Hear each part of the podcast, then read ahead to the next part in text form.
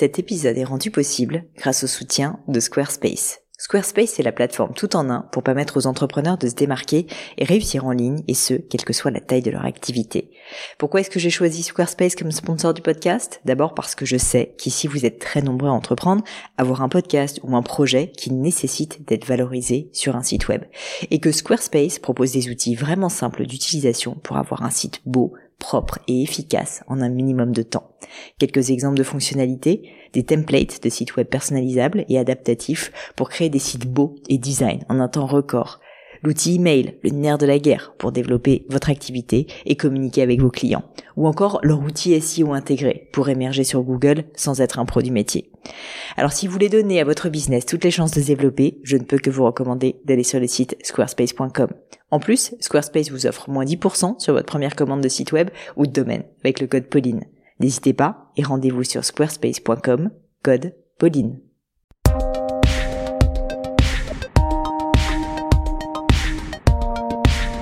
Mes chers amis, bonjour. Ici Pauline Agneau et vous êtes sur Le Gratin. Le Gratin, vous le savez, c'est un podcast où j'aime aller à la rencontre de personnalités toutes plus exceptionnelles les unes que les autres et varier également des architectes, des entrepreneurs, des hommes et des femmes d'affaires, des athlètes bien sûr et dans ce cas précis, un parfumeur. Car oui, aujourd'hui, j'ai le plaisir d'inviter sur le gratin Jean-Claude Elena, une légende, s'il en est une, du monde du parfum. Né le 7 avril 1947 à Grasse, où j'ai d'ailleurs fait cette interview et vous allez peut-être entendre quelques petits oiseaux chanter de temps en temps. Jean-Claude Elena est donc parfumeur français. Il a été le nez exclusif d'Hermès pendant près de 14 ans et est désormais directeur de création olfactive de la maison de parfum Le Couvent depuis 2019.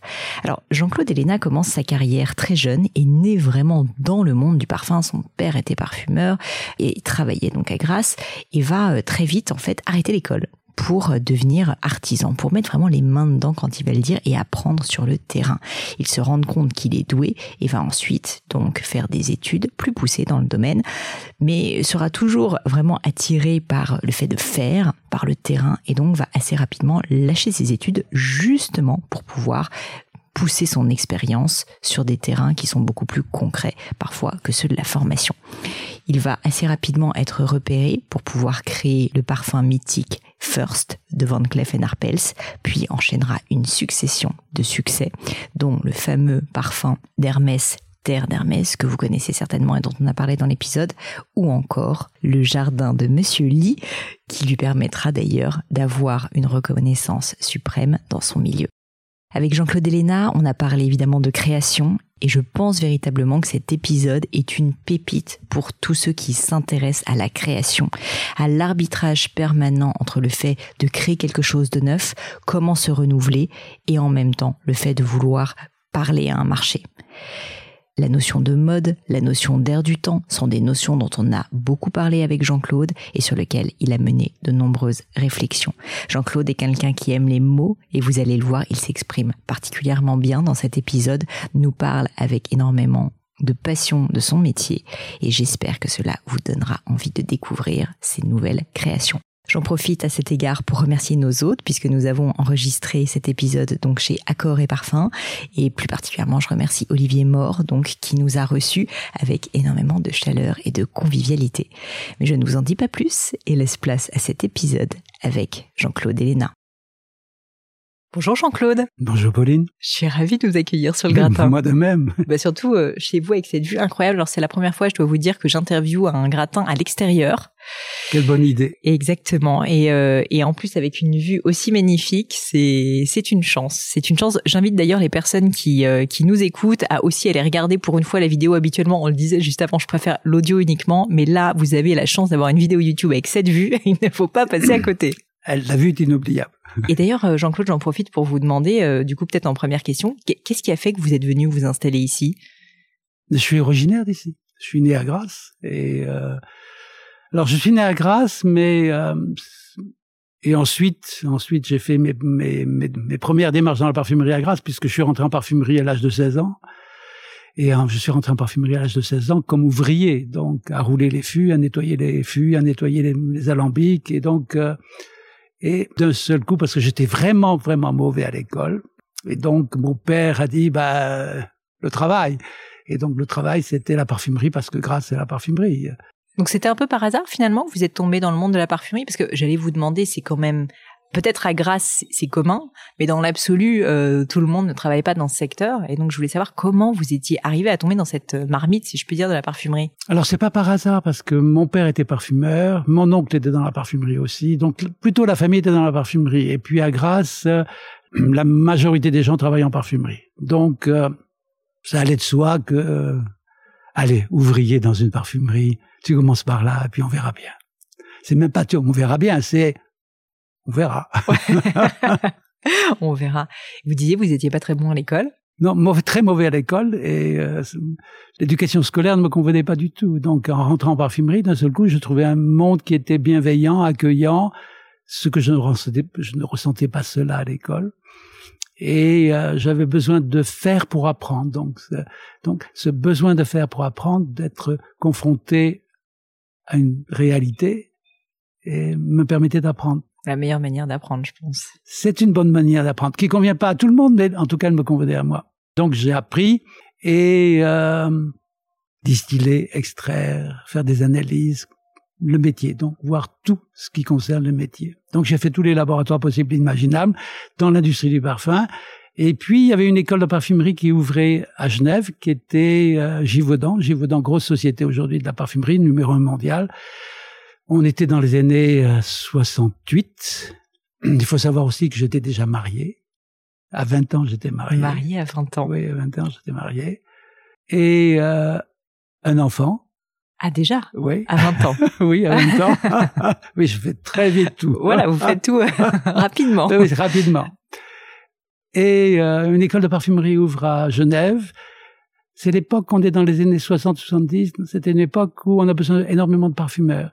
Il y a plus assez de parfumeurs pour répondre à la demande de marché parce que le marché avait énormément Parce que le marché d'un seul coup découvre les produits, les shampoings, les détergents, mm. les savons, etc. Et donc, il a besoin de parfumer tous ces produits-là. Et on a besoin de parfumeurs pour créer des produits parfumants pour ces produits-là. Donc, l'industrie, et j'y vous en fais le premier à dire, il nous faut des parfumeurs pour le futur, parce que ça se développe énormément. Les sociétés à l'époque progressaient de 20 à 25% par an. Incroyable. C'est absolument incroyable. Quand on y pense aujourd'hui, on est loin de là. Donc ils investissent et ils ouvrent une école de parfumerie. Voilà, je me présente et je suis pris. Je suis même le premier élève à rentrer à l'école de parfumerie. Problème de l'école de parfumerie, c'est que la formation se faisait sur trois ans et euh, ah non, ça, ça va pas à l'école. Retour à l'école qui vous plaît pas. Retour à l'école qui ne me Mais plaît pourtant, j'imagine que dans une école de parfumerie, on fait des choses quand même. Enfin, je, je vous imagine assez bien avec des alambics, avec des, enfin, quand oui, même. on fait des, on fait des choses, on apprend à sentir, il y a des produits, on, les, on apprend à les mélanger, etc. J'avais, j'avais un professeur que je trouve absolument bête, ah. qui sentait mauvais. ah, ça, c'est mauvais quand on travaille au parfumerie. Voilà. Et euh, non, ça m'allait pas cette formation, etc., etc. Et donc, je suis allé voir le chef parfumeur de l'époque et je lui dis, mais écoutez, donnez-moi du travail. Et euh, non, non, allez, retournez à vos laboratoires, apprenez, et puis vous viendrez plus tard. Alors, je suis gentil, mais embêtant. Euh, tenace. oui, tenace. On m'appelle facilement bulldozer. Ah. mais bulldozer gentil, mais bulldozer. Un gentil bulldozer. un gentil bulldozer. Et au bout de neuf mois, il me dit, mais écoutez, voilà, je vous donne cet échantillon, vous allez l'imiter. Vous allez imiter ce qu'il y a. C'est un, parfum africain pour le marché africain. Imiter. Bon. Et je m'installe et puis je commence à faire la même chose. Et au bout de quinze jours, je lui rends un, travail. il me dit, c'est pas mal. Vous pouvez m'en donner un autre. il m'en donne un autre. Et la même chose. Donc, euh, euh, ça allait très vite. Il n'y avait même pas un an qui me dit, non, vous devenez mon assistant. Donc voilà, j'ai pas fait mes trois ans, je suis resté même pas une année comme élève parfumeur. Vous vouliez être vraiment dans le concret, quoi, dans le réel et faire. Oui, et faire, et faire. Et donc, euh, je sais pas si ce que j'avais fait était bien, mais en tout cas, ça l'a, ça lui a plu et euh, je suis devenu assistant. Donc j'ai vu comment il travaillait. On s'est bien entendu. Au bout de trois ans, il m'a dit, bah, écoute, pour parfaire ta formation, il faut que tu ailles aux États-Unis. Donc, pourquoi ça? Parce qu'il y avait, il y avait le marché français, le marché, euh, il y avait le marché, oui, il y avait le marché français, mais il y avait le marché américain qui est très très différent du marché euh, Au niveau des des, des goûts, des, goûts, odeurs, de la manière de travailler. Et euh, voilà, il y avait l'anglais aussi, il y avait la, la- la langue anglaise. Donc d'abord, j'étais marié avec euh, une Irlandaise. Donc vous parliez anglais? Non, je parlais pas du Ah. tout anglais. Ma femme parlait anglais. Et euh, ma femme parlait anglais. Ma femme est d'une famille d'artistes. Euh, le, le cousin de ma femme est Samuel Beckett. C'est quelque chose quand même Oui, d'avoir une personne comme ça dans oui, sa famille. oui, oui. Et donc, euh, cet univers artistique, évidemment, pour moi, était euh, voilà, c'était merveilleux. D'un seul coup, j'étais dans un univers qui me convenait. Je ne savais pas pourquoi, mais c'était comme ça. Donc, on est parti avec ma femme, deux enfants aux États-Unis. Je ne parlais pas anglais. Et euh, je me suis retrouvé aux États-Unis, dans un laboratoire. Au bout de trois mois, je parlais anglais. Vous étiez où? Vous étiez dans quelle ville? Alors, j'étais New York. D'accord. Euh, il fallait partir dans un petit, euh, dans la banlieue, ça s'appelle Clifton. C'était toujours Givaudan, hein. Et euh, il y avait 30 kilomètres à faire en voiture. Bon. Et voilà, je me trouve dans un laboratoire. Et là, il y a quelque chose qui change énormément de point de vue approche. C'est que en Suisse, là où j'étais avant, à Genève, vous êtes très coucouné, vous êtes entouré, on vous aide, etc. Et là, en Amérique, c'était tu te débrouilles tout seul. Il va falloir faire tes preuves tout seul. Et donc, je vais faire mes preuves tout seul. Mais ça, ça me plaît de faire mes preuves tout seul. Le challenge vaut la peine. Donc voilà, je vais rester là, euh, je vais rester là une année, rentrer ensuite, au bout d'une année, rentrer à Paris. Et quand je rentre à Paris, je crée le premier parfum connu qui sera First pour Van Cleef Arpels et qui sera le premier parfum pour Joaillier.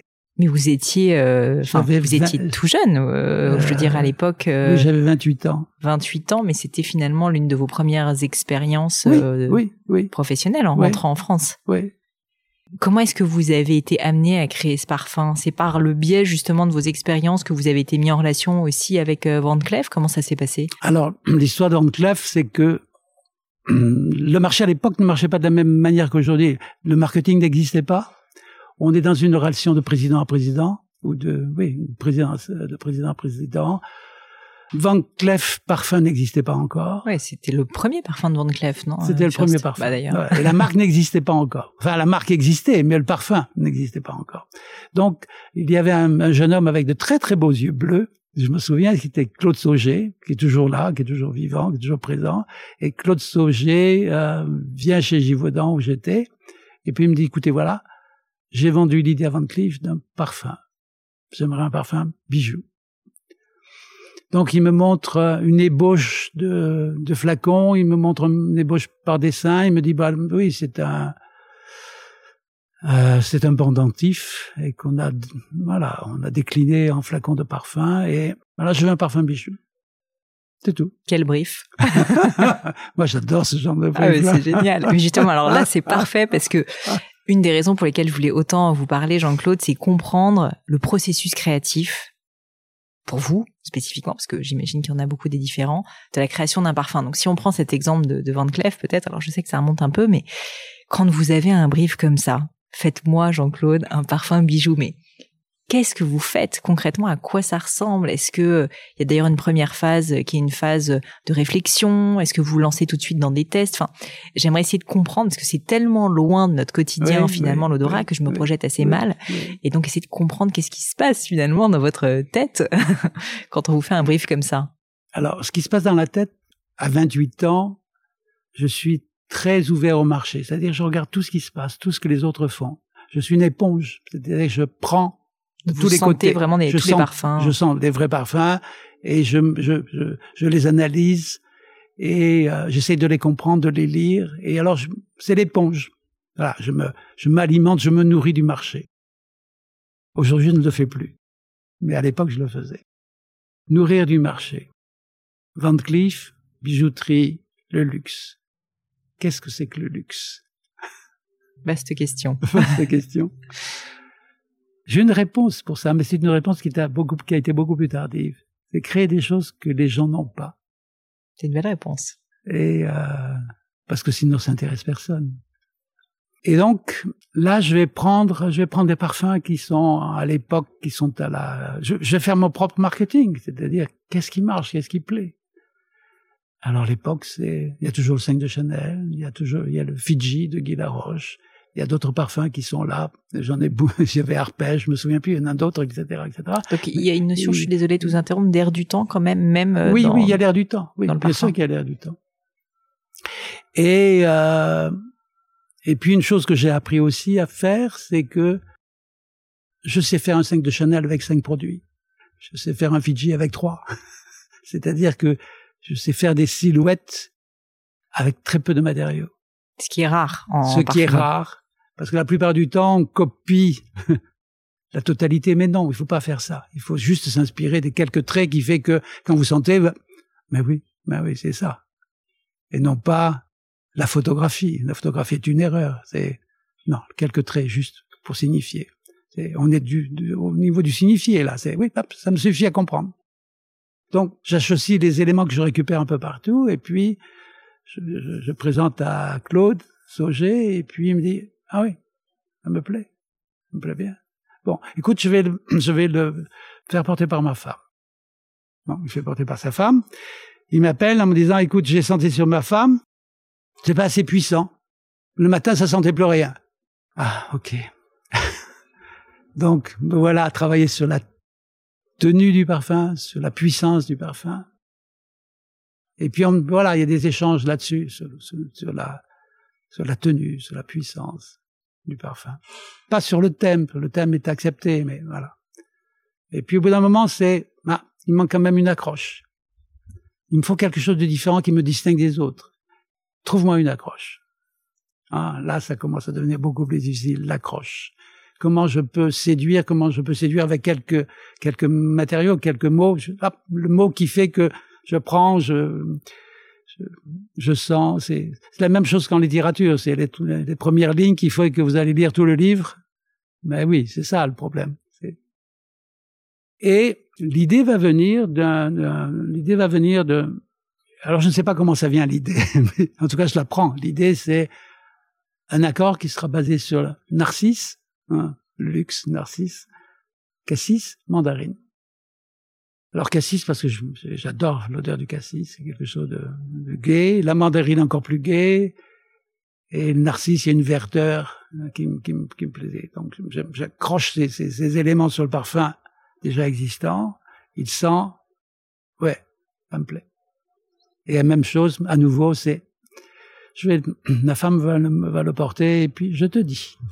il fallait la brosser dans le sens du poil, hein, c'est pas facile.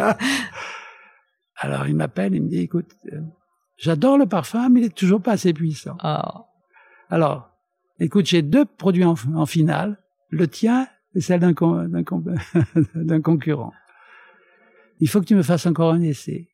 Et si l'essai, si l'essai que tu me fais me convient, et que demain matin je sens ma femme, je prends ton parfum. Sinon, tu l'as perdu. Ah, c'était vraiment la compétition. Donc j'ai fait le nécessaire, il l'a porté. Le matin, il m'a téléphoné pour me dire, ça va. je tu prends, tu l'as, j'ai pris. C'était rigolo parce qu'il l'a pris et quelques semaines après, il me téléphone en disant, est-ce que tu es sûr de toi? Et là, on sent bien le. Il me dit, écoutez, je vais investir des, des sommes folles sur ce parfum-là. Est-ce que tu es sûr de toi? Je lui dis, écoutez, la seule chose que je peux t'affirmer, c'est que j'ai fait ce que je pense être le mieux. J'y crois. Je peux pas te dire plus, donc j'y crois. Ok, on y va. Mais voilà, c'est devenu un succès. Et euh, oui, on est dans c'est un autre monde. Mais, mais j'aime bien travailler comme ça. J'ai beaucoup travaillé comme ça parce que, en principe, euh, par la suite, je quand je recevais des briefs, avant que je devienne parfumeur indépendant, je quand je recevais des briefs, la plupart du temps, les briefs, je les mettais à la poubelle, je faisais ce que j'avais envie de faire et je proposais ce que j'avais fait, c'est tout. Et puis, vous aimez, vous aimez, vous aimez pas, ça fait rien.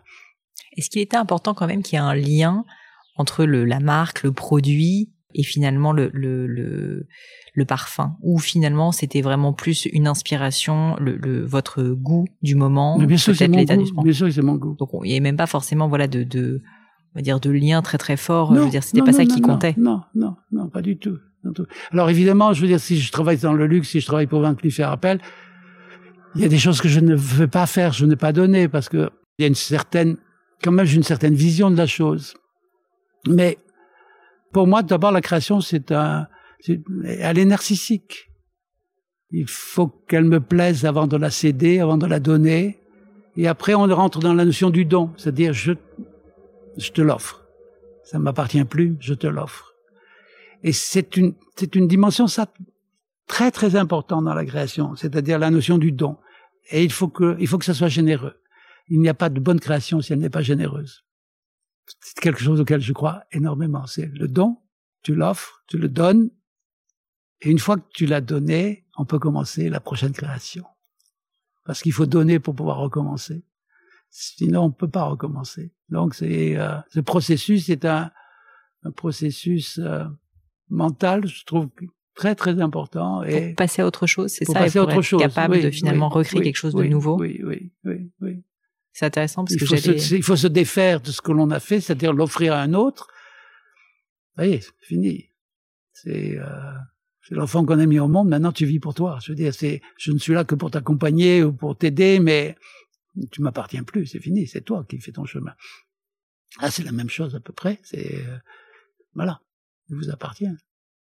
Vous disiez quand on a parlé là de, de du brief créatif euh, Van Cleef que à l'époque vous renseigniez beaucoup sur la, la concurrence, mmh, mmh, sur tout ce qui se faisait et qui est certainement un bon conseil quand on débute dans sa carrière de déjà connaître le marché et que maintenant vous ne le faites plus. Alors dites-moi comment vous faites maintenant. maintenant c'est parce que vous avez tellement accumulé d'expérience ou, ou, Alors, vous voulez même plus euh, être dans l'air du temps et faire quelque chose de purement créatif? Alors il y a plusieurs choses. C'est-à-dire moi je distingue la mode, la tendance et l'air du temps la mode, ça se démode, c'est pas intéressant. Parce que avec le parfum, je suis dans un produit qui va au-delà de la mode, c'est-à-dire qui dépasse la mode. Le 5 de Chanel, c'est toujours en vente, ça a été créé en 1925 et enfin 21 pardon, et ben, il est toujours là. Le Chalimar, c'est 25, il est toujours là, etc. Donc euh, le First de Van Cleef, il a été voilà créé en 76. Il est toujours là. Il est toujours là. et tant mieux, et tant mieux. Donc ça, ça va, ça passe les modes. Et c'est alors la seule difficulté pour les sociétés qui ont des parfums, c'est d'entretenir le mythe, d'entretenir l'image. Mais s'ils entretiennent l'image correctement, le mythe de ce parfum-là, voilà, il passe le temps. Parce qu'en fait, la seule difficulté, c'est d'adapter le discours par rapport à l'époque. Oui, mais c'est plus au niveau du discours qu'au niveau de la création. Mais c'est oui, c'est au niveau du discours, pas de la création. La création, elle, si elle est vraiment bien, elle passe le temps.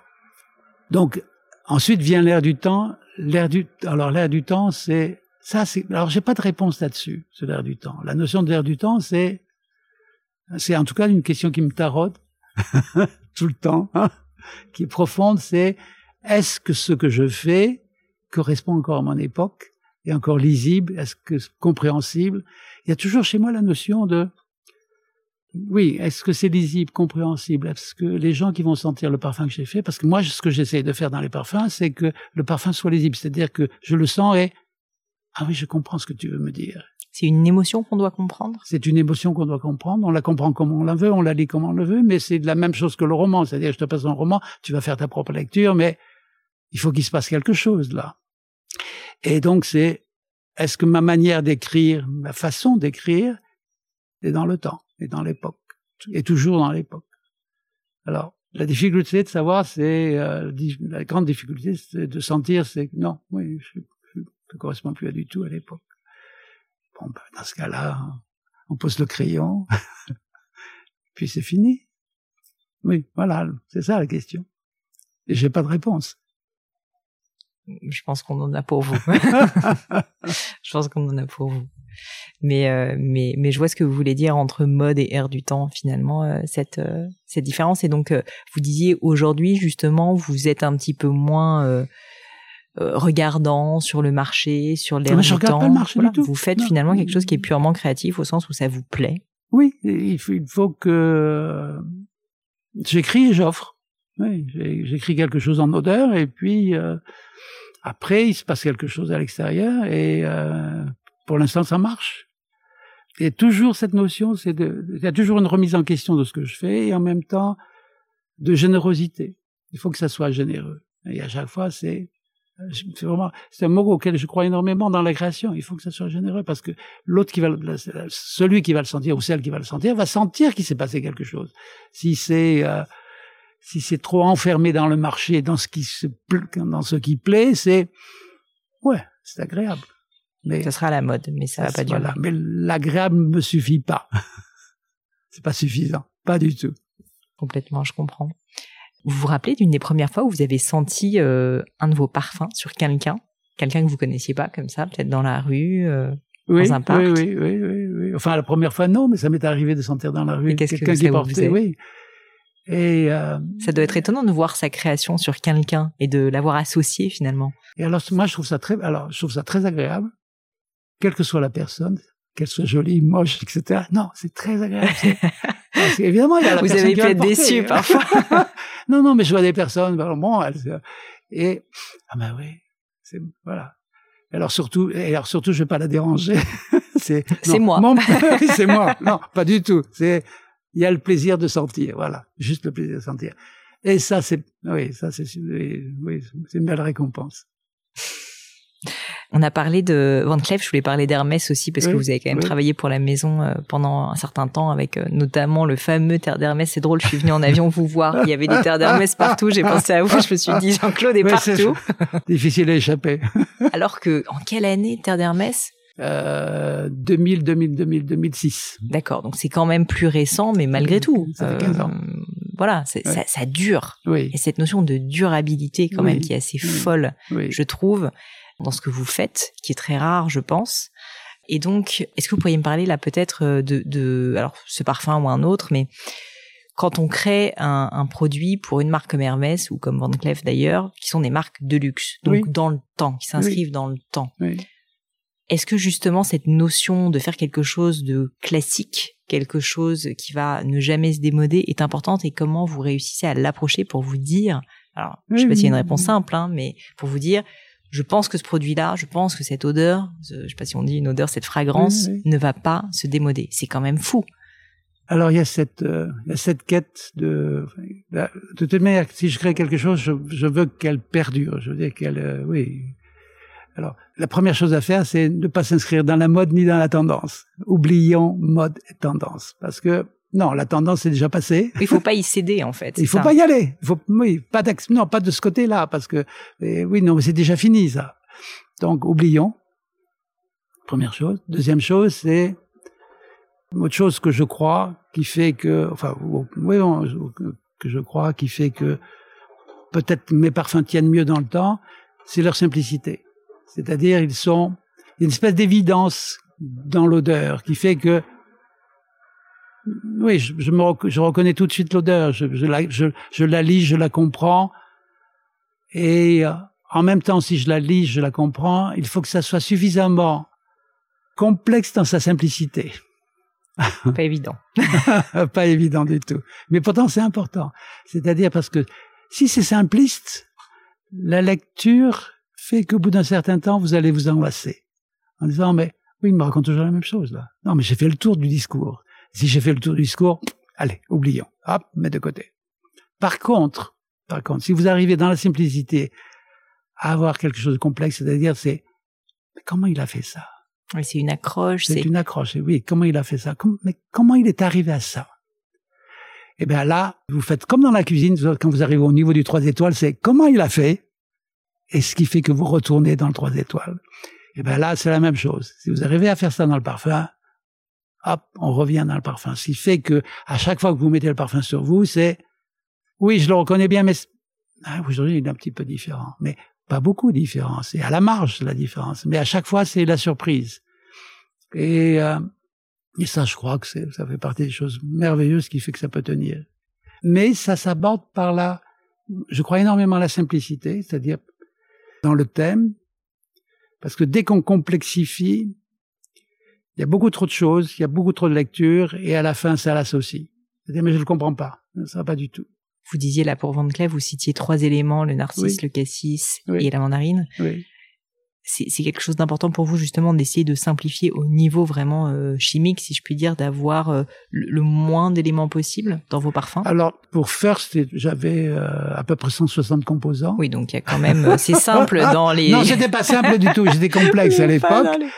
Et puis euh, là où il y a la transition, là où on sent la transition. composants, mais c'est fou, 150 composants. non, non, là où on sent vraiment la transition, c'est quand je suis venu, quand j'ai créé pour Bulgarie le thé de Bulgarie, le thé vert de Bulgarie. Là, j'étais descendu à 19 composants. Alors, de 10, de 160 à 19, ça se fait pas comme ça. Il y a quelques années d'expérience. il y a beaucoup d'années d'expérience, et beaucoup de travail, il y a beaucoup de, une recherche intellectuelle derrière ça, c'est-à-dire de, quand même, il y a un besoin. C'est-à-dire que quand je commençais à travailler euh, du temps du first, je travaillais avec 1500 produits. Aujourd'hui, je, je ne travaille avec 10 fois moins. Je travaille avec 150 produits. Et donc, c'est la, là, c'est la maîtrise, c'est-à-dire recherche de maîtrise de ce que je fais, recherche de maîtrise, alors qualité de la matière, et maîtrise dans la manière dont je vais utiliser mes composants. Et ça s'épuise jamais. Même quand vous diminuez le, nombre de, composants.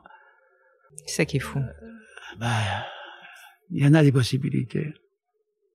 Je peux vous assurer qu'il y en a beaucoup. je, vous crois. Je vous crois assurément. Je voulais vous demander, euh, est-ce que vous pourriez me décrire à quoi ressemble une journée de travail de Jean-Claude Elena? Parce que on est dans ce lieu magnifique, j'ai des odeurs là qui arrivent, c'est absolument fou. Et je me dis, mais finalement, à quoi ressemble votre métier maintenant? C'est-à-dire que concrètement, vous, vous, vous, continuez à sentir. Euh, j'ai vraiment une vision qui est complètement, euh, je pense, fausse, euh, mais je vous imagine en train de tout, tout sentir. Ah non, alors, je, je, je, je, visualise pas tellement. Alors le métier aujourd'hui, c'est plutôt un métier. Non, alors je travaille plus sur brief, mais c'est plutôt un métier de rencontre, c'est-à-dire qu'il y a quelqu'un qui me demande en disant est-ce que vous pourriez travailler pour moi un parfum? Il faut qu'il se passe quelque chose là. Je veux bien travailler pour vous, mais il faut que je vous rencontre, il faut qu'on souvent c'est non, j'ai pas envie. non, je vais pas travailler pour vous parce que vous m'avez déjà mis un cadre dès, le départ. Et alors le cadre, ça, j'en veux pas du tout. Euh, genre, euh, vous allez me, pouvez-vous me faire des parfums zodiacaux? Ah ben là, on n'a pas du tout. 12 parfums avec 2000 éléments chacun. Est-ce que vous pouvez me faire des parfums sur le thème de l'amour? D'accord. Bon, écoutez, on va pas se comprendre. Non, là, vous êtes à côté de la, vous êtes à côté de la plaque. Oui, c'est pas vous qu'il faut aller chercher pour faire ça. Non, il y a, il y a des sociétés qui font ça très bien, mais pas moi. Mais par contre, ça peut être une société qui, qui oui, qui est dans le luxe et puis, euh, et le directeur artistique de la, de la société, je, discute avec lui, je lui dis, oui, on peut se comprendre. Il va y avoir un échange. Il va se passer quelque chose. Et dans ce cas-là, oui, oui, alors je vous parle de rencontre, mais il y a plusieurs manières de faire, c'est-à-dire, euh, Soit c'est moi qui fais une proposition sur le thème du voyage. Je dis, écoute, je travaille sur les voyages. Et puis, euh, je construis euh, une colonne sur l'esprit du voyage. Et puis, j'ai une proposition. Mais voilà, j'ai envie de travailler sur voilà sur une, sur une matière, sur, euh, sur une idée que j'ai, une lavande qui va être très froide, ou une lavande noire, ou bon, tout tout tout est possible. J'aime bien raconter l'histoire que j'avais vue avec Olivier Rollinger. Mais ça, c'est du temps d'Hermès, mais c'est une rencontre aussi. Et, et euh, je rencontre Olivier Rollinger, chef trois fois étoilé, et puis euh, il m'invite, euh, je fais court là, il m'invite à Saint-Malo, à Cancale plutôt, pour voir ses épices, parce qu'il s'est mis dans les épices. Je sens avec lui ses épices, on échange là-dessus, etc. Puis de cet échange, je lui dis, mais écoute, tes épices, le bord de l'océan, mais je pourrais créer un parfum là-dessus sur ce thème des épices et de l'océan. Ah. Alors ça le fait rire. Je rentre ici et euh, je crée vite, je crée un accord que je lui envoie. Alors il me dit ah oui j'aime bien. On se part au téléphone, il me dit oui oui oui j'aime bien mais tu sais il manque l'odeur de la brume. Ah il manque l'odeur de la brume. Parle-moi de l'odeur de la brume. Alors il commence à me parler, à me parler de l'odeur de la brume. Et euh, il me dit ah oui il y a une chose que je me souviens c'est l'odeur de la brume et il y a, y a un whisky qui sent l'odeur de la brume il y a un whisky qui s'appelle le Bruichladdich qui sent l'odeur de la brume pour moi ça sent vraiment ça le Bruichladdich l'odeur de la brume Écoute, je connais pas. Épelle-moi le nom. Alors, il m'appelle le nom, et puis je vais sur Internet. Bruce l'a dit, je le trouve, etc. Je fais rentrer euh, au labo, enfin à ma maison, je vais rentrer un, un flacon de un gros flacon de Ladish, et je me parfume largement au Bruce Ladish. Évidemment, en me parfumant au Bruce Ladish sur les bras, je vois très bien comment je peux refaire l'odeur. Donc, trois produits ensemble, ça recrée l'odeur. Je lui envoie un échantillon, et puis il me téléphone, il me dit ah oui, c'est ça. Comment t'as fait? Elle dit ah oui, mais à chacun ses recettes. chacun ses recettes. chacun ses recettes. Et oui, ça va rentrer dans la composition parce que j'avais mis la mer, j'avais mis les épices, voilà. Mais c'est ce dialogue-là, je vous le fais court, mais ça a duré quelques mois comme ça. Et c'est ce dialogue-là qui fait que petit les choses, les choses se construisent. Et là, j'étais dans dans un rapport. Oui, c'était euh, euh, nos femmes se sont vues et puis euh, on s'entend bien, on est devenus amis. Et puis nos femmes disaient, elles se disaient ensemble, on dirait deux gosses dans un bac à sable. et j'aimais bien cette idée-là. Oui, on était deux gosses dans un bac à sable, on se comprenait, on échangeait et partageait les mêmes valeurs, de même manière de voir les choses, de, générosité aussi, parce qu'on a parlé beaucoup de la générosité. Puis il y avait quelque chose qu'il me disait que je trouvais très très important, c'est, tu sais, dans mon restaurant, dans mon hôtel, je, m'entoure uniquement de, de gens gentils. Et s'il n'est pas gentil, je le vire. je ne veux que des gentils. Parce que sinon, ça marche pas du tout. Mais j'adorais ça, avoir des gens gentils pour travailler. Ce qui fait que quand vous allez chez lui, ça marche à tous les coups. A une ambiance, il y a une manière de vous recevoir, il y a des plats, hein, oui, tout est parfait. Et euh, donc voilà. Et parfois c'est autrement, c'est-à-dire c'est moi qui propose. Et euh, une des dernières choses que j'ai faites dernièrement, pour un, pour un client, c'était euh, le problème du citron. Alors, le citron, depuis que les Américains nous ont envahis avec le, le liquide vaisselle au citron, parce que c'est c'est hmm. c'est ah, oui, eux, c'est eux les fautifs. C'est eux les fautifs. Dans les années 50, on n'aime plus le citron. Alors, euh, ils ont mis du citron dans les liquides vaisselle pour la raison qu'ils avaient vu que les Américaines se parfumaient, se lavaient à la main, évidemment, et pour se soigner les mains, elles, se mettaient du citron coupé sur, sur, sur, les, voilà, qui blanchissait les mains, qui euh, et ils ont, bah, on va mettre du citron dans les liquides vaisselle. Et ensuite, la France, qui était avec d'autres parfums, qui mis au citron aussi. Résultat, le citron, c'est l'odeur des liquides vaisselle. Mais le problème qui vient ensuite, c'est que moi, je trouve que le citron est super idée. C'est très vif, c'est très nerveux, ça. Waouh! Oui, mais des gens, quand ils sentent du citron, ils disent, bah, c'est du liquide vaisselle. Alors, comment, comment je peux reprendre le citron et aller ailleurs, qui fait que ça sera toujours du citron, mais pas du liquide vaisselle. Donc, là, il y a un challenge, c'est-à-dire une remise, euh, prendre une, prendre de la distance par rapport à l'odeur existante, par rapport au code olfactif qui est existant, qui voilà. Et ah, ça, ça me plaît, oui. Mais c'est de, de, changer le, le code. On voit que vous êtes très libre au sens où finalement c'est vous qui choisissez vos mmh, projets, vous mmh, aimez les mmh, challenges. Une question que je voulais vous poser, c'est est-ce qu'il a toujours été facile pour vous, ou est-ce que c'est facile d'ailleurs de dire non? Parce que le, prix de cette liberté, c'est aussi justement de dire non à certains qui vous démarchent, les fameux 12 zodiaques dont on veut pas. Alors eux, c'est peut-être pas trop difficile, mais il y en a, j'imagine, où c'est pas si simple. Vous avez ici euh, une liberté incroyable, vous êtes dans, dans un espace euh, merveilleux, Bah, un petit peu à l'écart quand même. Euh, et donc c'est un choix. Voilà, c'est un choix en fait. Euh, j'ai pas envie de dire cet isolement parce que vous êtes entouré, mais je veux dire euh, quand même de, de pas vous être, de pas d'être resté comme ça au cœur de New York ou de Paris et donc finalement, à un moment donné, d'avoir privilégié bah, votre liberté et d'avoir dit non certainement à plein de personnes qui vous, vous demandaient de travailler pour eux euh, ailleurs. Est-ce que vous pourriez m'en parler? Ben, le nom était pas facile. Quand j'ai commencé, le nom était pas facile. oui, je disais oui, oui, oui.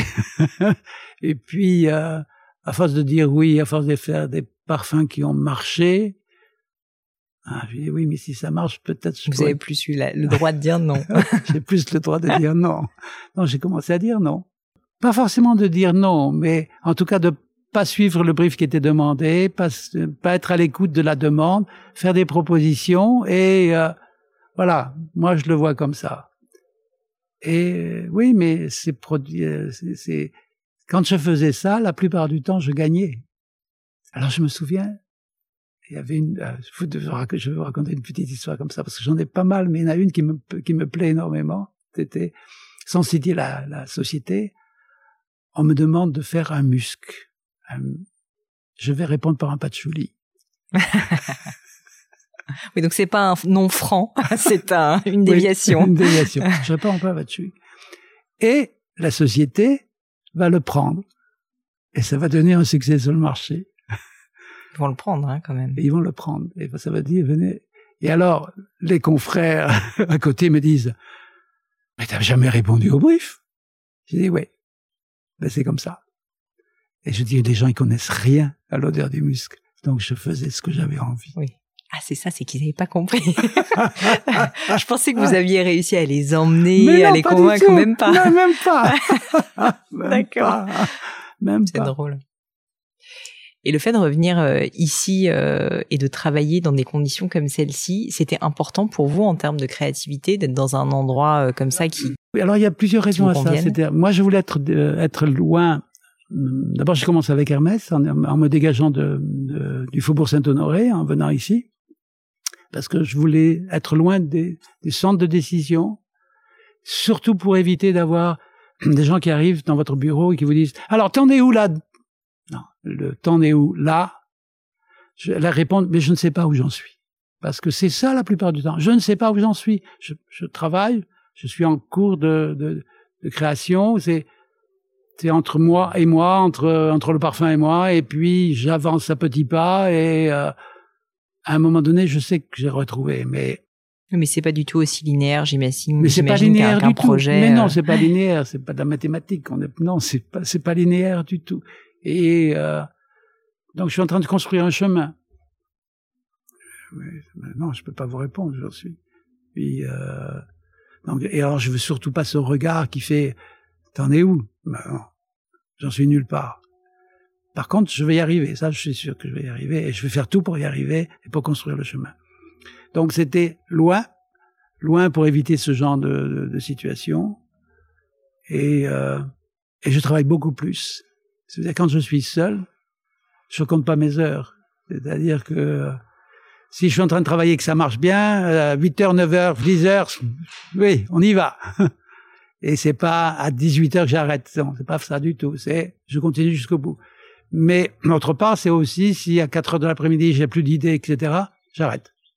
Donc, il y a une gestion du temps qui est euh, totalement différente et qui fait que oui, voilà, c'est ça. Donc, c'est. Euh, il y a autre chose aussi, c'est que l'éloignement permet la découverte.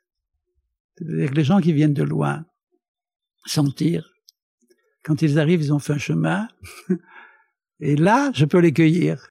Bah, surtout que le chemin pour venir jusqu'à vous est quand même euh, complexe. Il est complexe, absolument. Il est sinueux, il est complexe, mais enfin, il est beau. Très beau. À l'arrivée, c'est beau. Et donc, oui, je peux cueillir là les gens en leur disant, écoutez, voilà ce que je vous ai fait. Et il se passe quelque chose là. Hmm. Je rentre pas dans un bureau. Je rentre pas. Je rentre dans un univers. Je rentre dans dans un monde, dans bon ailleurs. Vous savez ce que je trouve fou, c'est euh, il y a ce terme en anglais euh, qui est living on your own terms. Yeah. Et ici, donc euh, vivre avec ses propres termes, je sais pas comment on dirait en français exactement. c'est une expression euh, qui est assez forte, je trouve. C'est vraiment de décider finalement un peu de son propre cadre, quoi, tout simplement. Oui, oui, oui, Et là, j'ai vraiment l'impression que c'est ce que vous avez créé. Oui, c'est ça. Mais c'est ça l'idée, voilà. Et alors, après, on prend, on prend pas. Mais, mais ça, c'est pas grave du tout. Qu'est-ce que vous pourriez dire à nos auditeurs qui sont eux aussi dans des métiers créatifs, pas forcément du tout dans le monde de, du parfum, et qui travaillent avec des entreprises, euh, avec les contraintes des entreprises, comment trouver cet équilibre entre ce besoin de, de, de bah voilà, de s'oxygéner, euh, de respirer, de, de trouver de l'inspiration, quoi, tout simplement, de, de, laisser libre cours à la création avec le temps long aussi que ça comporte, et en même temps les exigences du marché. Parce que très souvent, moi, j'ai des personnes qui, euh, qui me contactent et qui me disent ah bah je, je suis dans tel domaine créatif et j'ai du mal en fait à faire passer mes messages, à faire voir ce que je veux, ce que je veux apporter, euh, parce qu'il y a un brief, parce qu'il y a des contraintes, parce qu'il y a un budget.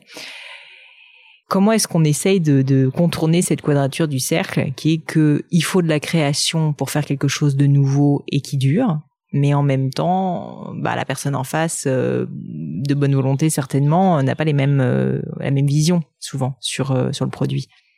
D'abord, il faut casser le cadre qui est le brief. il faut, faut oser. Il faut oser. D'accord. La deuxième chose, c'est que il ne faut pas répondre, il faut donner. C'est pas la même chose.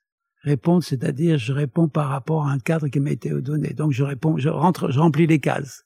Oubliez les cases et soyez vous-même. Donc vous n'êtes pas bon élève. Pas du tout. Gentil, mais pas bon élève.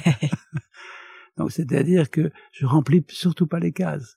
Parce que les cases que vous, que vous m'avez données, ce sont des cases que tout le monde a, que tout le monde donne. Donc elles sont sans intérêt, puisque tout le monde les donne. Donc oubliez les, les cases. Sortez de ces cases-là. Et soyez vous-même, c'est-à-dire, mais offrez de vous-même. C'est-à-dire qu'il y a, ah non, quand le, le, le, parfum qui est dans mon flacon, c'est moi qui suis dans le flacon. C'est pas la demande, c'est moi qui suis dans le flacon. C'est quand même plus fort. Je veux dire, c'est quand même plus fort dans le sens de, je m'expose.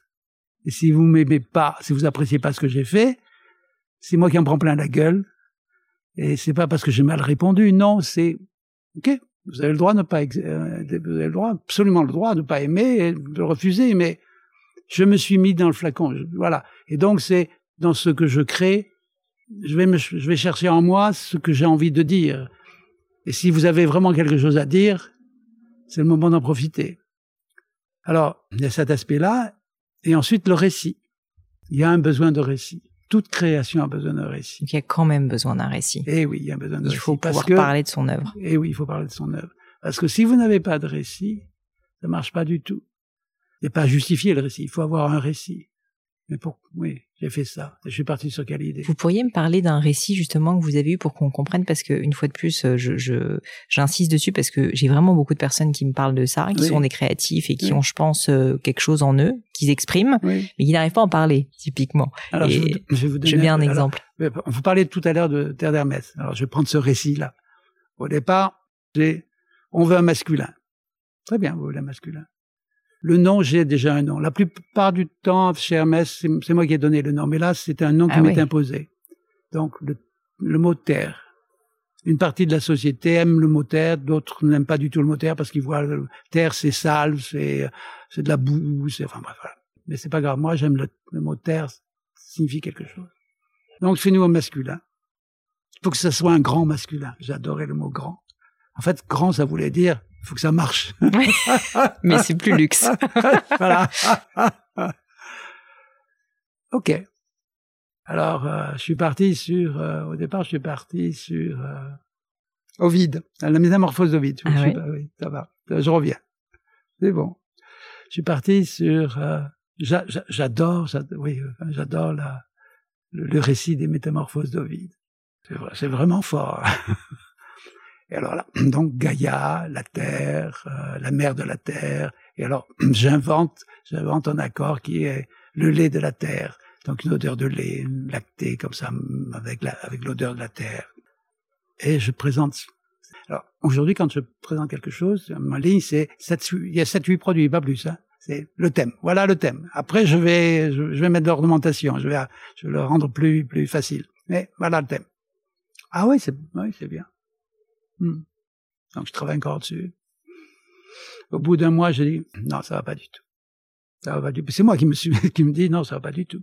De l'autre côté, ils sont d'accord, mais moi je trouve que ça va pas du tout. Je dis mais non, là avec ce que j'ai fait, oui c'est intéressant, c'est original, mais ça va plaire à une personne? non mais je me fous dedans là, complètement. C'est pas non, ça va pas du tout. Alors je, vois ma présidente à Paris. Je lui dis bah, écoute. Euh, voilà le dernier essai que j'ai fait. Ah oui, c'est bien, on aime bien. Et moi, je leur dis, ben, non, ça va pas. J'arrête là. Mais tu, tu, peux pas arrêter là. Attends, le, planning, le machin, il faut sortir le produit, etc. Hum, j'arrête là. Alors là, il y a des figures qui se modifient. Mais quand je fais ça, il y a toujours un, il y a quelque chose qui sort de la poche. C'est-à-dire que j'ai toujours travaillé quelque chose avant. Si je, si je dis j'arrête, ça veut dire que j'ai travaillé. Vous avez une autre proposition. Une autre proposition. Et je viens avec une proposition en disant, mais écoute, voilà, j'ai trouvé une autre, une autre idée qui me paraît beaucoup plus, plus, plus subtile. Et là, je viens avec un récit. C'est-à-dire quand je suis aquarelliste, quand je vais en Irlande, quand je regarde les, voilà, les landes, s'il y a un piquet, il y a homme. S'il n'y a pas de piqué, La terre est retournée à la terre. Le piqué, c'est mon récit. Je veux dire, donc ça, le parfum sera vertical. Un parfum vertical, vous voyez à peu près la proposition en face. il est naïf, il est fou. mais j'ai dit oui, mais il y a des odeurs verticales, comme il y a des odeurs horizontales. Les odeurs verticales, c'est la vie. Les odeurs horizontales, c'est la mort. Verticale, le cèdre, ça c'est vertical. Donc je vous ai fait une proposition sur un cèdre, ça c'est vertical, avec des odeurs de terre. Il y a les odeurs de terre, de vétiver, de patchouli, voilà. elles sont là, mais c'est sur la verticalité du cèdre. Et voilà ce que je vous montre. Une odeur verticale. Une odeur je pense qu'on s'en rappellera. Jean-Claude, le, le, temps passe euh, merveilleusement d'ailleurs en votre compagnie. Et pour terminer, j'ai toujours des petites questions euh, que j'appelle le crible du gratin, qui sont des questions euh, un peu personnelles, je dois vous dire. Et j'aimerais bien avoir vos réponses. La première, c'est est-ce que vous avez vécu un grand échec? Oui. Une grande erreur? Et pourriez nous raconter et, et, quels sont les enseignements surtout que vous en avez tirés? Alors, il y y a eu un... Oui, oui, alors un échec, oui, il y en a eu un, un échec. Je vais pas donner le nom du parfum, mais donc j'avais une commande et la, le client désirait un, donc désirait un parfum, désirait un masculin. Et donc j'ai fait un masculin et puis je lui fais sentir. Il me dit non, c'est pas assez puissant, je sens pas ça, etc., etc. Et fais-moi le plus puissant. Je veux plus puissant. Donc je, je la puissance. J'ai toujours un problème avec la puissance parce que j'aime bien les choses soft. Je reviens avec une proposition. Oui, ça me plaît bien, mais non, c'est pas encore assez puissant. Puis il a un bureau qui doit faire euh, sa pièce de, son bureau doit faire 30 mètres, 30 mètres carrés dans son bureau. Euh, il me fait, tu vois, là je suis à mon bureau, toi tu es à la porte. Quand tu arrives de la porte, tu te parfumes, je veux te sentir dans mon bureau. Tu veux ça? Je le fais. Je fais. Et quand je le fais, je dis, oh, ça sent vraiment pas bon. ça c'est mon problème. ça va pas du tout, ça sent pas bon. Je lui fais sentir, il me fait j'adore. Ah zut. Je le prends et il lance. Ça a été un flop, mais un flop, un flop. Une année après, le parfum n'est plus sur le marché et moi je savais que c'était mauvais. Mais vous l'avez fait quand même. Et j'ai laissé quand même. Alors, deux choses sont passées par la suite. J'ai juré, mais je jurais intérieurement que plus jamais si je détestais quelque chose, je le laissais. Je préférais refuser que donner un truc comme ça. Ça a été, euh, je, je, veux dire, je peux, je peux, trouver des tas de, raisons, mais euh, il n'y a aucune raison qui est valable. Et euh, ma jeunesse n'avait rien à voir là-dessus. C'est non, c'est c'était pas bien. C'est pas, il fallait surtout pas faire ça. Donc si, si vous n'êtes pas convaincu de ce que vous avez fait, ne le ferez pas.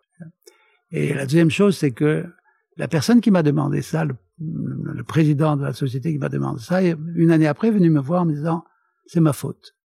J'ai beaucoup apprécié. Et alors je lui dis non, c'est pas ta faute, c'est, on partage la faute. J'aurais dû te dire non. Et euh, tu m'as demandé ça, mais voilà. Voilà, ça s'est terminé comme ça. Ça m'amène à une autre question euh, que que j'avais pas prévue, mais euh, justement quand vous, êtes, vous êtes face à un client comme ça, j'ai l'impression que vous arrivez à mêler à la fois de l'écoute et quand même de la prise de retour, de mm-hmm. feedback. Mm-hmm. Parce que quand vous nous avez décrit justement les allers-retours, notamment au niveau de First, il y a eu des allers-retours. Oui, bien sûr. Et en même temps, il faut savoir aussi dire non quand on n'est pas convaincu par, par le produit.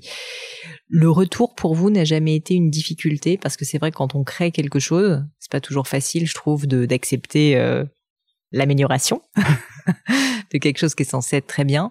Comment est-ce que vous voyez les choses de, ce point de vue? Ben, Entendre, c'est pas écouter. Je peux entendre, mais j'écoute pas forcément. Ce que je veux dire, c'est que dans l'écoute, il faut faire son choix. Enfin, il faut faire un choix là dans l'écoute. C'est-à-dire, tu me dis ça, tu me dis ça, tu me dis ça, mais qu'est-ce qui a sens, qu'est-ce qui n'a pas sens, qu'est-ce qui est. Si je t'écoute trop. Oui, c'est plus votre produit, c'est le sien. C'est le sien. Oui, c'est toute la limite hein, du. du, du euh, qui c'est le parfumeur C'est toi ou c'est moi C'est tout. Et euh, oui, j'ai pas passé. Je veux dire, j'ai passé ma vie à, à me poser des tas de questions sur les odeurs tu vas pas me dire ce qu'il faut que je fasse ou pas fasse. Je dis que ça ne te plaise pas, j'en conviens et je l'accepte. Mais si tu me dis ce que je dois faire, non. Vous avez répondu. Alors une autre question euh, que j'apprécie, c'est euh, est-ce qu'il y a, vous qui aimez les mots, une maxime, une citation, des mots de sagesse que vous pourriez partager avec nous parce qu'elles vous plaisent, qu'elles vous ont peut-être marqué à un moment de votre vie? Ah oui, enfin il y en a, oui, il y en a plusieurs. Dans les premières, alors dans les premières choses, c'est quand ma femme m'a vu travailler au, au début, alors elle avait peur que je manque d'idées. Elle me dit mais t'as pas peur de manquer d'idées? Et je lui répondais quand il y en a plus, il y en a encore. Et ça, j'aimais bien cette maxime que j'avais inventée. Quand il y en a plus, il y en a encore. C'est-à-dire que au plus vous donnez d'idées, au plus il y a d'idées. Et puis en plus ces idées, il faut les partager. C'est-à-dire que essayez, essayez, ayez des idées, les mélanges, enfin les, les, les, confondre, les mais au plus qu'il y en a, au mieux. je veux dire, si vous avez une idée que vous la gardez pour vous, mais vous êtes perdu, c'est fini, il n'y a plus rien. Mais il y aura une idée. Il y aura une idée, mais elle n'est pas forcément bonne. donc c'est les idées alimentent les idées, et donc il faut y aller. En plus, il faut les, vaut mieux les partager, parce que tant que c'est au niveau du partage, je veux dire, je vais vous donner des idées en disant, moi j'ai cette idée-là de parfum, j'ai cette idée-là, là, mais c'est pas ça qui est important. Ce qui est important, c'est la réalisation de l'idée, c'est-à-dire la manière dont je vais réaliser l'idée. Tout à l'heure, on parlait du citron, mais attendez, c'est votre manière d'écrire le citron qui fera la différence, et non pas l'idée du citron.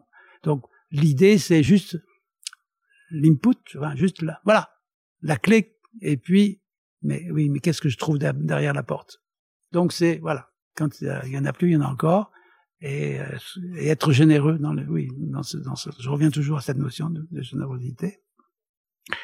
L'autre chose, c'est, euh, oui, c'est la notion de n'ayez pas peur, essayez. Oui, parce que euh, je suppose qu'un cuisinier comme un parfumeur, ben, à un moment donné, il faut tout essayer. Et ensuite, on, on sent, on goûte, et puis, non, ça n'a pas marché, tant pis. Mais j'ai essayé, au moins j'ai essayé, je sais. Autre chose, ah oui, la dernière chose peut-être que je pourrais dire, qui est assez nouvelle, vraiment, vraiment nouvelle, c'est que pendant très longtemps, j'avais une secrétaire, une assistante pour faire mes essais. Aujourd'hui, c'est moi-même qui fais mes essais, qui pèse mes formules. Le bonheur, c'est de peser ses formules.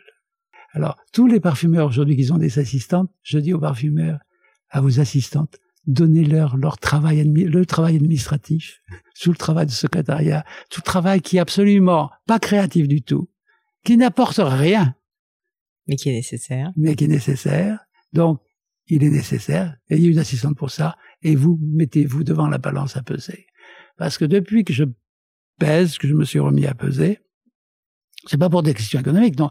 C'est un plaisir physique, sensuel, charnel, avec la matière. Et d'un seul coup, je vois d'autres choses. Je ressens d'une autre manière. Et en plus, mes formules se raccourcissent encore plus. Donc, c'est un travail vraiment de feignant qui fait que, eh oui, là c'est bien. Puis je vois tout de suite ce qui ça va marcher. Je sais même à l'avance ce qui va marcher ou ne va pas marcher. Alors que avant, quand j'avais eu d'assistance, je faisais deux trois essais avant de savoir. Maintenant, je le sais du premier coup. Je gagne du temps en plus. Ça c'est pas mal. C'est pas mal. Encore une question. Alors, elle n'est pas facile, je vous préviens. Très bien. Est-ce qu'il y a une croyance que vous avez, quelque chose en quoi vous croyez, quoi, qui est plutôt controversée? Vous donne quelques exemples. Euh, je sais pas. Euh, euh, le travail euh, rend malheureux. Certaines personnes pensent ça. Moi personnellement, je suis assez convaincue que le travail rend très heureux. Mais voilà. donc une, une, croyance que vous avez, vous sentez que globalement, elle n'est pas universellement partagée, que vous êtes plutôt en désaccord avec plutôt la majorité des gens. Ah, c'est pas une question facile. non, question, je ne m'étais pas posé cette question-là. C'est pas que c'est pas, pas une question que je me suis pas posée. C'est où je suis en désaccord. Vous l'avez remarqué. Oui, je, suis contre le secret. Alors, euh, parfumerie veut être, euh, se veut secrète. Moi, je suis contre le secret. Et je suis prêt à montrer mes formules. Et euh, le problème, c'est de savoir lire. Et tout le monde ne sait pas lire. Ah oui comme vous dites, la réalisation derrière, euh, eh oui, malgré, c'est pas juste la formule. Non, c'est pas juste la formule. Donc, euh, alors que la plupart du temps, on pense qu'il y a des secrets nécessaires. Et euh, je veux bien montrer comment je joue du piano, mais si vous savez pas jouer du piano, vous saurez pas jouer. C'est pas possible. Il y a quand même, mais je joue pas du piano. Hein.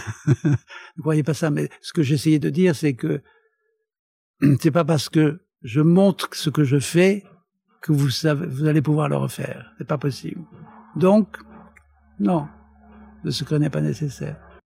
Encore deux questions. S'il y avait quelque chose à refaire dans votre vie personnelle, professionnelle, qu'est-ce que vous referiez différemment?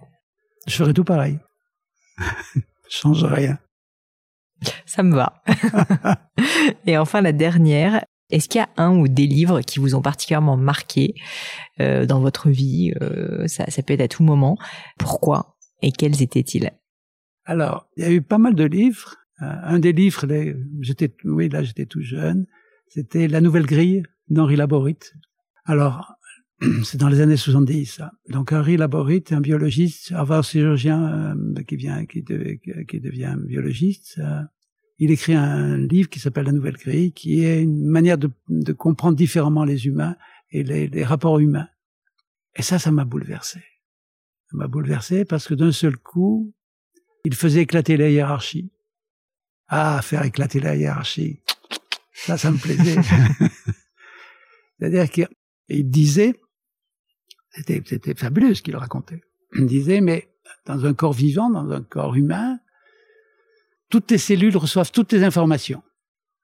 Tout votre corps, le bout du doigt, reçoit toutes les informations. Les mêmes informations qui au niveau du cerveau, au niveau du pied, etc. Tout le monde reçoit les mêmes informations mais chacun est spécialisé, chacun tient son disque, tient ce qu'il fait. Hmm. Mais il n'y avait plus de hiérarchie. C'est-à-dire chacun fait ce qu'il a à faire. Et ça, ça, ça nous a amené, ça m'a amené avec euh, deux copains de inventer ce qu'on appelait l'équipe de parfumerie. C'est-à-dire qu'on a fait, j'étais un des premiers à, on a été les premiers à faire ça, une structure de parfumeurs avec euh, un bureau, un open space, où les parfumeurs travaillaient ensemble, euh, où, les où les formules étaient visibles par tout le monde. Et j'avais poussé, parce que j'étais très théoricien à l'époque, j'avais poussé le raisonnement, c'est que les, les, bureaux étaient des tables en verre. Ah ouais. Vous voyez la, oui, la symbolique. la, la, mise en abîme. la transparence totale. Ah oui, mais ça, ça, ça, a marché, mais ça a beaucoup dérangé. Parce que, oui, mais non. Bah, ça fait peur. Ça fait peur. Ça, oui, ça fait peur. Donc, donc Henri Laborit a été, euh, oui, c'est, euh, m'a influencé énormément. Ensuite, parmi, des, parmi dans les lectures que j'ai fait, c'est, je suis un, amoureux inconditionnel de Jean Genot. Donc, je découvre Jean Genot vers l'âge de 30 ans, en découvrant Jean Genot et J'apprends qu'il faisait des réunions dans le derrière Manos, dans le Contadour. Et c'est à partir de ce qu'il y a là qu'il écrit, enfin de, de, ce paysage-là qu'il écrit. Et je dis à ma femme, écoute, je vais aller voir. Donc nous voilà partis en voiture euh, jusqu'au Contadour. Et quand j'arrive, déception. Mais alors, énorme déception. Le lieu est aride, quelques arbres secs, un peu de thym, des cailloux partout. Mais, mais ce qu'il décrit, regain, collines, etc., ça se passe là. Mais il n'y a rien de tout ça. Et je lis chez, Giono, je lis chez Giono, je me rajoute à la nature. Ah oui. C'est bien dit, évidemment. Ah, quelle leçon de création. Je me rajoute à la nature. Ça va, j'ai compris. dorénavant, je vais m'en rajouter. Écoutez, c'est, euh, c'est, je pense, les meilleurs mots de la fin possible. Je vous remercie mille fois pour votre temps, pour tout ce que vous avez pu partager avec nous. Euh, est-ce qu'il y a peut-être euh, un dernier mot que vous vouliez dire, quelque chose, quelque chose que j'aurais raté Très bien. Alors dans ce cas, si jamais on, on a pour deux heures là. Bah oui, c'est vrai. C'est vrai que c'est un peu long, mais mais mes petits systèmes. Est-ce que est-ce que vous pourriez nous dire ceci dit où est-ce qu'on peut vous retrouver, vous contacter? Où est ce lieu magnifique? Euh, si jamais, euh, je sais pas, des, des, auditeurs du podcast veulent en savoir plus sur vous, euh, découvrir vos nouvelles œuvres. Lecture. lecture, très bien. Des livres. Des, des livres, que j'ai écrits, voilà. Parfait, on écoute ce podcast et on se contente de ça. Vous êtes, vous restez difficile à trouver. Ah oui, puis je suis bien comme ça. non, j'ai des demandes. Tous les jours, je reçois des demandes pour faire des parfums. J'en refuse 99. Et eh ben, on va rester comme ça alors. On vous laisse dans votre merveilleuse tranquillité. Non, oui, parce que alors c'est bien qu'on me demande, j'apprécie cette, cette, demande, etc. Et puis, puis d'un autre côté, c'est mais non, je veux travailler trois, quatre parfums par an et pas hmm. plus, parce que d'abord, je vais donner beaucoup à ces trois, quatre parfums. Et si j'en ai 200, mais non, non, ça va pas du tout. Moi, j'ai besoin de temps pour créer. Et euh, non, voilà. Non. C'est non. je suis pas partageable. je suis pas sécable. Vous n'êtes pas sécable, mais généreux quand même. Merci beaucoup Jean-Claude pour cette leçon. Merci Pauline. Et voilà, fini pour aujourd'hui. J'espère que l'épisode vous a plu. Merci d'avoir passé tout ce temps avec moi. Et quelques petites choses avant de vous quitter. D'abord, si vous cherchez les notes de l'épisode avec toutes les références, bah, c'est simple, allez directement sur le blog du podcast. Donc c'est www.le-du6gratin.fr. Vous trouverez normalement toutes les infos dessus. Aussi, si vous souhaitez me contacter pour me poser d'autres questions, que je mettrai d'ailleurs peut-être un jour sur le podcast, ou me proposer de nouveaux invités, ou juste me faire un feedback, me proposer un livre, peu importe à la rigueur, et bien surtout, n'hésitez pas à le faire. J'aime bien répondre j'essaye d'être assez active sur les réseaux et en particulier sur LinkedIn et sur Instagram qui sont mes deux réseaux sociaux de prédilection. Donc sous le pseudo Pauline Legno, tout attaché, c'est très simple. Dernière chose, un truc qui compte énormément pour moi et je sais que c'est pénible à faire mais vraiment ça compte, c'est si vous me laissez une note 5 étoiles ou que vous parlez du podcast autour de vous ou que vous mettez un avis. Et la note 5 étoiles, c'est en particulier sur Apple Podcast, sur iTunes. Pourquoi? Parce que c'est là qu'il y a le plus d'écoute et avoir des notes en fait permet de donner plus de visibilité au podcast. Donc vraiment, vraiment, n'hésitez pas. Et si on est si nombreux à écouter le gratin, euh, à faire partie de cette communauté, bah, c'est grâce à vous et justement à toutes ces personnes. C'est plus de 3000, 4000 personnes qui ont à chaque fois pris le temps de mettre des notes. Donc ça m'aide beaucoup et merci à eux. Comme à chaque fois, vraiment un grand, grand merci de m'avoir écouté jusqu'ici. J'espère que l'épisode vous a plu et je vous dis à très bientôt.